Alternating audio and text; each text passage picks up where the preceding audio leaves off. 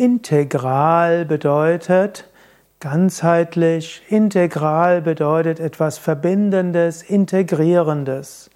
Integer heißt auch äh, irgendwo rein und äh, in jeglicher Hinsicht äh, irgendwo ethisch und integral heißt etwas zu integrieren. Gut, es gibt die Integralrechnung, das ist die Mathematik, das will ich, darüber will ich nicht sprechen, habe ich schon jahrzehntelang nicht beschäftigt. Der Ausdruck integral spielt natürlich im Yoga eine besondere Rolle. Swami Shivananda nannte gerne den Yoga, den ihn und er unterrichtet hat, Integral Yoga, auch gerne als integraler Yoga bezeichnet. Einer seiner Schüler, ein Swami Satchitananda, hat sein ganzes seine ganze Bewegung Integral Yoga Institute genannt, IYI auch genannt, IYI, Integrales Yoga Institut. Und äh, auch ein Sri Aurobindo hat ein Buch geschrieben über integraler Yoga. In diesem Sinne heißt integral integrierend. Ich übersetze gerne Integral Yoga als ganzheitlicher Yoga, weil er eben umfassend ist. Traditionellerweise wird oft gesagt, ein Mensch muss sich entscheiden, geht er mit den Bhakti-Yoga, den Yoga der Hingabe, den Jnana-Yoga, den Yoga der, des Wissens, den Raja-Yoga, den Yoga der Geisteskontrolle, Karma-Yoga, der Pfad des uneigennützigen Dienens. Und schon Krishna hat empfohlen, die verschiedenen Yoga-Wege zu gehen. Shankaracharya war zwar Befürworter insbesondere des Vedanta Jnana Yoga, hat aber auch die anderen Yoga-Wege integriert. Swami Shivananda hat gerne gesagt, dass der Integral Yoga, der ganzheitliche Yoga besonders gut ist. Integriere den Jnana Yoga als Yoga des Wissens, der Weisheit mit den metaphysischen Fragen, wer bin ich, woher komme ich, wohin gehe ich.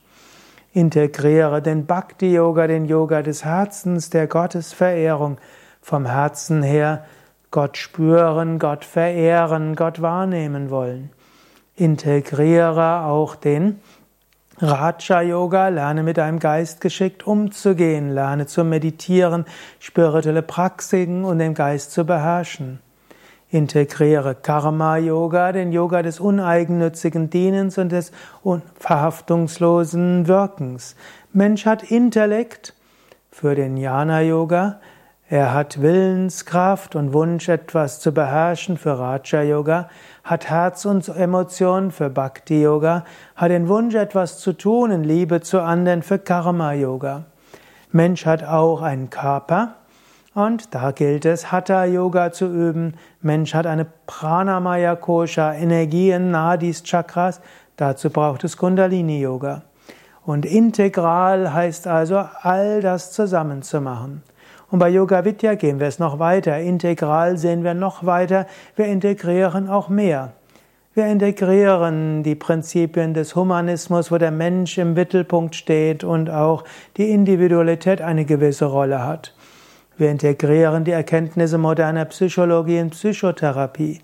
Wir integrieren moderne Kommunikationsformen und die gewaltfreie Kommunikation und Supervision und Coaching und so weiter. Wir integrieren die Erkenntnisse von Medizin, Sportmedizin und so weiter. Und wir wollen auch eine positive Kraft sein in den Orten, wo wir Yoga-Vidya-Zentren und Ashrams haben. So ist für uns das Konzept des Integralen besonders wichtig. Verbindend, integrierend statt trennend und abgrenzend.